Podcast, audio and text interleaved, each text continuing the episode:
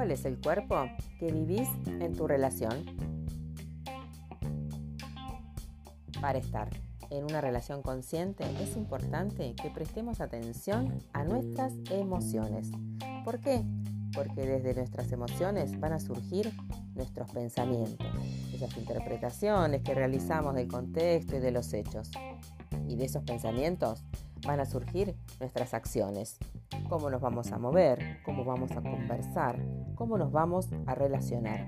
Esas acciones no solo tienen que ver con el cuerpo, involucran también nuestro lenguaje. Entonces, qué importante que son las emociones. Para estar en una relación, en un estado de conciencia plena en esa relación, se hace necesario entonces escuchar a nuestro cuerpo. ¿Por qué? Porque el cuerpo es el mensajero de las emociones. Son amigos inseparables y siempre nos acompañan. Bueno, si hoy te sentís con un cuerpo liviano, suelto, vas con seguridad, con una mirada altiva, tenés ganas de reírte, te sentís en alegría y bienestar, estás entonces en una emoción muy placentera.